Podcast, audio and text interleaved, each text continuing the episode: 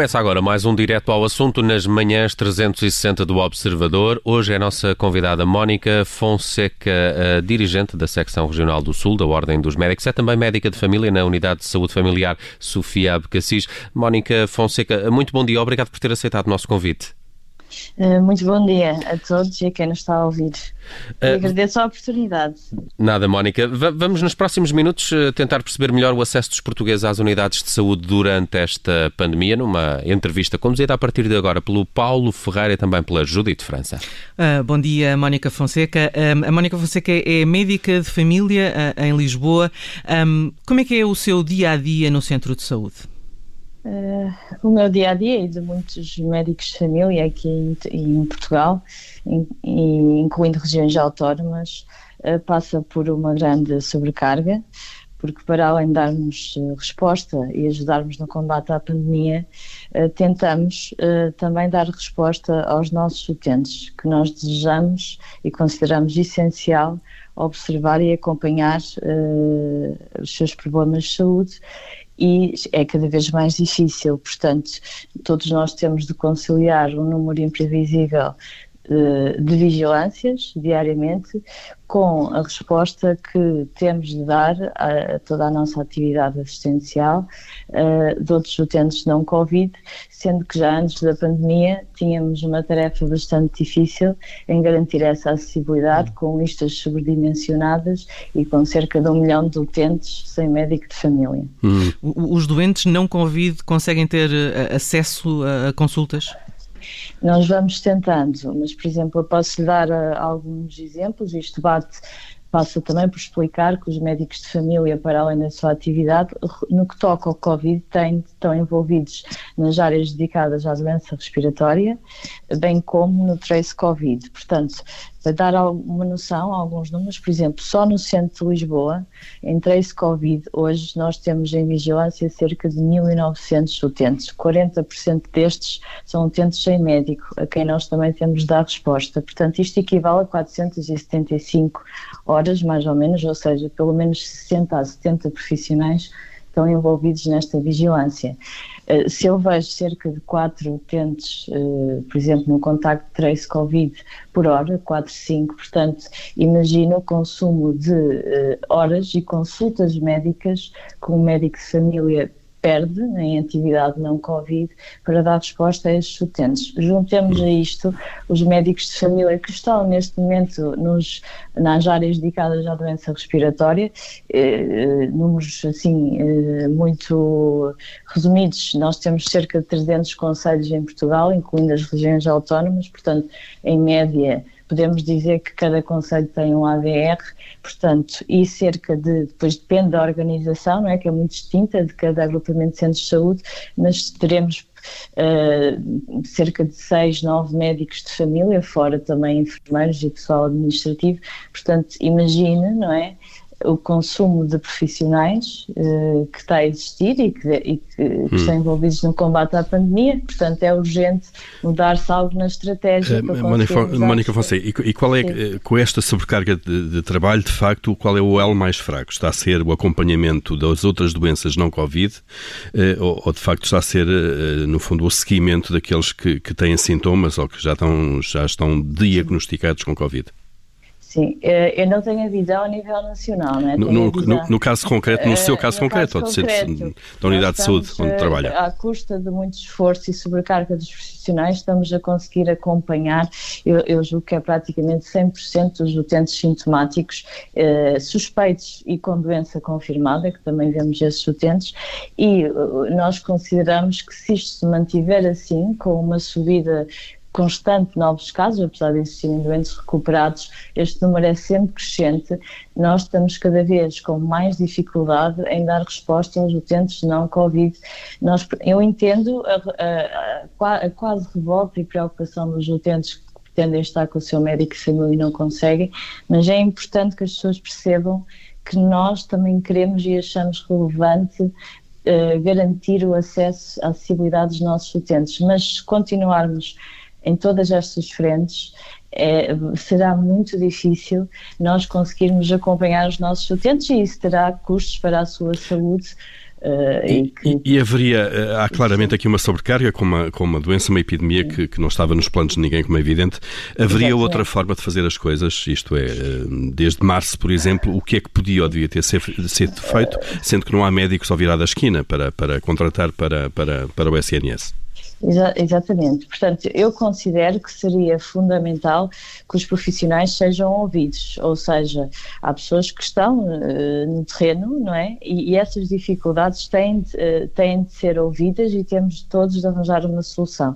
A Ordem dos Médicos e, e uh, tem proposto algumas dessas medidas através dos, dos, seus diferentes órgãos, nomeadamente o Colégio de Medicina Geral e Familiar, e é necessário é que essas sugestões e soluções sejam ouvidas e se coloquem em prática. Por exemplo, o Trace Covid, uh, existem, existe sempre a alternativa de contratação externa de outros profissionais para libertar os médicos de para os seus utentes, mas também, porque não, uh, o Ministério da Saúde, junto com o trabalho de outros ministérios, uh, conseguir alguma colaboração em parte de seguimento de alguns desses utentes. O caso dos ADRs, as áreas dedicadas à, doença respiratória, é fundamental que todos os profissionais colaborem para além dos médicos de família, porque eu penso que as pessoas facilmente conseguem entender que nós não conseguimos, os mesmos, dar resposta uh, diariamente, incluindo fim de semana, aos utentes Covid e não Covid. Portanto, consideramos que, que os ADRs e, e o trace Covid é fundamental no combate à pandemia, mas temos de facto de modificar e reorganizar a vigilância desses utentes, que não pode passar exclusivamente pelos médicos de, de hum. família. Uh, e em, em, relação, eh, em, em, relação àquilo que, que dessas tarefas que, que, que, nos está a indicar que podiam ser feitas por, outras, eh, por outros profissionais, que tipo de formação é que é necessário? É que depois há essa barreira, não só da disponibilidade de outras pessoas da, da administração pública, como também o tipo de formação uh, que é necessário para, para fazer esse tipo de tarefas, ou qualquer pessoa com um mínimo de formação pode desempenhá-las? É assim, depois temos aqui uma questão que depende de, de, do, do, momento, não é? Do seguimento. Uh, o primeiro contacto, de facto, é, é, fundamental que seja um médico a realizá-lo, porque nós, através da plataforma, não temos acesso a informação clínica daquele utente. Estamos a falar de utentes que nem sempre conhecemos, portanto, o caso sem médico, e temos, no fundo, de avaliar a situação clínica e o risco daquele utente e definir e explicar o plano ao utente e o que é que ele faz perante agravamento de sintomas. Agora, a norma obriga a um contacto diário, não é, desses utentes. Portanto, eu acho que seria fundamental criar-se. E, e esse, já, essa norma é cumprida? Ou, ou, ou, não há condições para cumprir essa norma de contacto diário? A, a, a, norma, existe um grande esforço dos profissionais, nomeadamente no agrupamento de centros de saúde onde eu exerço, e, e nós garantimos o cumprimento uh, dessa norma uh, diariamente. Portanto, obviamente não será aos 100%, mas andará muito perto de, disso e teremos valores muito bons. A nível nacional eu não lhe consigo dar essa percepção, mas uh, é fundamental a colaboração de outros profissionais da área da saúde e, e, de outras áreas hum. que podem ter uma formação mais específica. Agora estamos a falar de saúde, obviamente, eh, as pessoas podem ter formação, alguns grupos eh, profissionais, e isso caberá ao, ao, Ministério da Saúde, junto de outros ministérios, também avaliar essa, essa possibilidade com formação, as pessoas poderão perceber como é que é o seguimento. Agora, temos exemplos de outros países em que existem outros grupos profissionais eh, de, outros, de outros ministérios, não é? Na ajuda do combate à pandemia. Hum. Portanto, agora, considero que não cabe a mim, enquanto médica de família, não é? Eh, tomar, tomar essas decisões. Tomar essa decisão que mexe com outros ministérios e com, e com outras funções. Mónica Fonseca, do, do contacto que, que, tem diariamente com pessoas eh, com Covid, por exemplo, acha que as regras e os procedimentos que cada um de nós deve ter em casos ou de sintomas eh, ou aquilo que deve cumprir quando é, quando é testado positivo, acha que são genericamente claras ou que há muitas dúvidas e interpretações diferentes em relação às regras? Uh, aquilo que eu tenho sentido, a minha experiência pessoal, é que os utentes continuam com os doentes com bastantes dúvidas.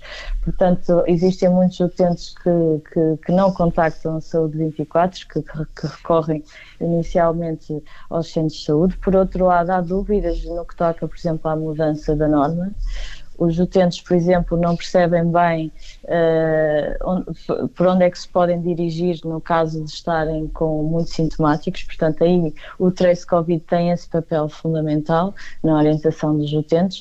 Uh, alguns utentes têm algumas dificuldades em perceber, por exemplo, quando têm a infecção e, e, e o seu comportamento com os restantes elementos do agregado, por exemplo, em casa portanto, porque existe um contacto mais próximo, não é? No agregado familiar, entre pais e filhos, crianças pequenas, por exemplo, uh, e os pais têm muitas dúvidas de como proceder uh, perante esta situação. Uh, Não sei se respondi à sua questão. Respondeu, respondeu sim, com sim, certeza. Sim. Uh, e lhe perguntar agora sobre a, a, a, mortalidade não atribuída diretamente ao Covid, portanto, a, a, doença não Covid, como se diz, que subiu bastante este ano, os números uh, provam, provam isso. Acontece em parte porque as pessoas têm receio uh, de ir às unidades de saúde? Eu penso que neste momento no fundo, o detalhar das causas de mortalidade, não é? Não tenho acesso a esses, a esses dados, não é? Enquanto médica de família, não serei a melhor pessoa para fazer essa caracterização, porque não tenho muitos desses dados. Agora, eu, eu considero que a, a, as doenças não Covid, não é? O grande problema é um doente com comorbilidades que não são acompanhadas eu acredito que isso traduzirá uh, no aumento de mortalidade. Uh, e, de facto, o grande problema uh, acho que é a acessibilidade, que já, era, já não era perfeita antes da pandemia pelos problemas que já elenquei, e, e, e, estamos muito preocupados com essa dificuldade na acessibilidade dos utentes aos cuidados de saúde primários e também terá limitação nos cuidados de saúde secundários face às medidas e ao despacho já emitido pelo, pelo Ministério da Saúde. Portanto, uh, nós consideramos que esta, uh, estas dificuldades na acessibilidade trarão, infelizmente, consequências para a saúde dos cidadãos. Muito bem, Mónica Fonseca, dirigente da secção regional do Sul da Ordem dos Médicos, é também médica de família numa unidade de saúde familiar, neste caso a Sofia Abcacis. Mónica Fonseca, muito obrigado pelos seus esclarecimentos aqui no Direto ao Assunto de hoje e bom fim de semana. Obrigado eu por, por conseguir demonstrar um pouco da nossa problemática nos, nos centros de saúde. Ficou bem explícito. Obrigado, Mónica. Muito obrigado.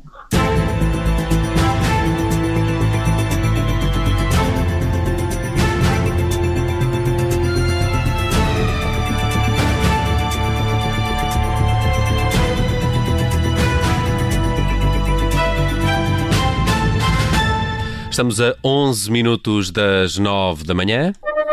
Obrigada por ter ouvido este podcast. Se gostou, pode subscrevê-lo, pode partilhá-lo e também pode ouvir a Rádio Observador online em 98.7 em Lisboa e em 98.4 no Porto.